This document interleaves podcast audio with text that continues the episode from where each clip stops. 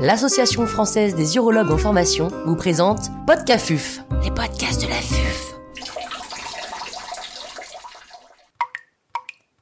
Cet épisode a été réalisé grâce au soutien institutionnel des laboratoires Bayer. L'intervenant n'a pas reçu de financement.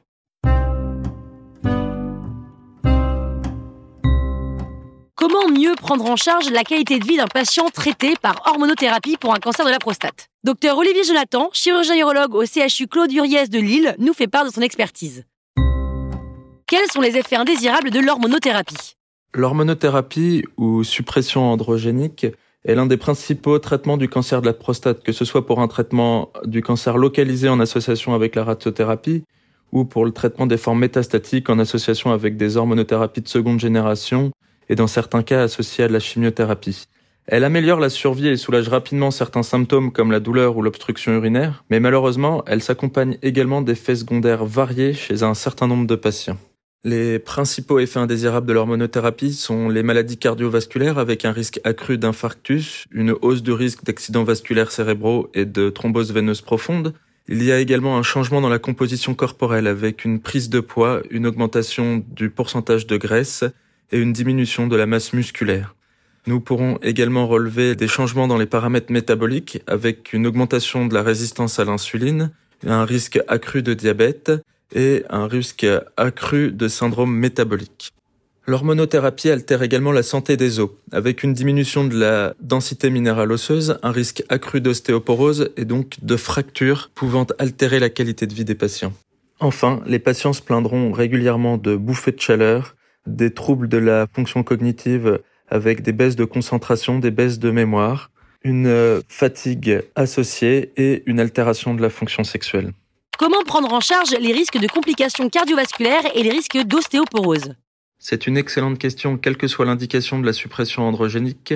La qualité de vie du patient est un objectif essentiel. Les soins de support ont pour but de maintenir la qualité de vie des patients en cours d'hormonothérapie. Ils se positionnent pour prévenir les effets secondaires de la suppression androgénique et doivent être initiés le plus précocement possible. En effet, la caractéristique principale de ces effets secondaires est leur précocité dans les 3 à 6 mois et la gravité particulière de la sarcopénie et de l'ostéopanie qui sont maximales dans les 6 premiers mois de traitement. Ainsi, la toxicité osseuse peut concerner tous les patients qui débutent une suppression androgénique et même si celle-ci est donnée à une durée limitée.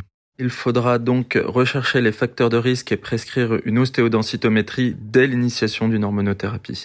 Les conseils diététiques donnés aux patients seront l'abandon du tabac et de l'alcool, un apport adéquat en calcium et une supplémentation et en vitamine D, et proposer un programme d'exercice physique. En cas d'ostéopénie ou d'ostéoporose en début de traitement, une consultation rhumatologique est souhaitable car des traitements antirésorptifs osseux pourront être proposés. Concernant les complications métaboliques et cardiovasculaires, une évaluation initiale et un suivi par bilan lipidique et glycémique sont indispensables. Une modification du style de vie permettra de favoriser une alimentation et un poids sain.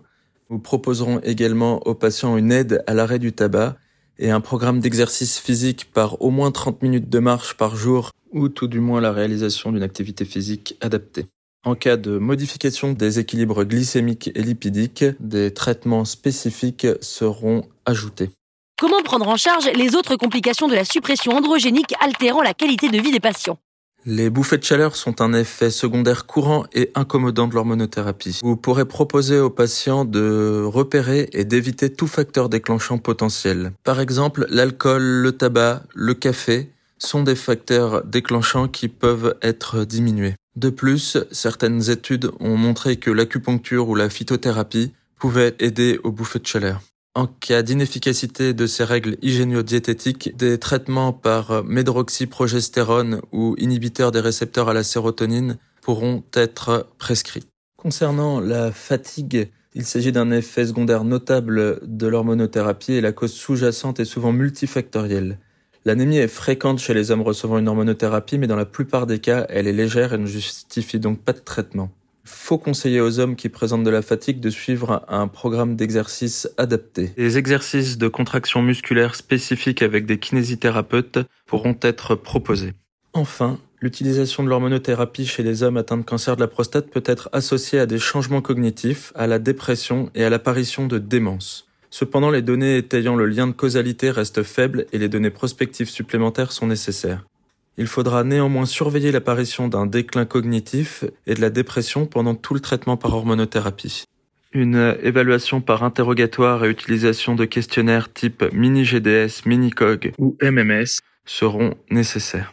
En cas de signe de démence ou de dépression, une consultation dédiée en gériatrie ou en psychiatrie pourront être demandées. Conclure, je vous rappelle le bilan paraclinique à réaliser dès l'évaluation initiale et lors du suivi. Elle est composée d'une glycémie à jeun, d'un bilan lipidique, d'un dosage de la vitamine D, d'une ostéodensitométrie qui sera faite à l'initiation et qui pourra être euh, de nouveau réalisée après 12 à 24 mois d'hormonothérapie en fonction du T-score initial, prescription d'une hémoglobine et d'un PSA pour le suivi carcinologique. Votre interrogatoire permettra d'évaluer la qualité de vie du patient, la présence d'une asthénie, la présence de facteurs de risque cardiovasculaire et de modification de l'état cardiovasculaire, facteurs de risque fracturaire, de risque de chute. Vous interrogerez également les patients sur euh, leurs troubles sexuels, sur leur humeur, rechercherez des modifications de poids ou de taille de vos patients. En effet, le suivi de vos patients sous hormonothérapie a donc un objectif double le contrôle carcinologique du cancer de la prostate, mais également la préservation de la qualité de vie des patients. Merci.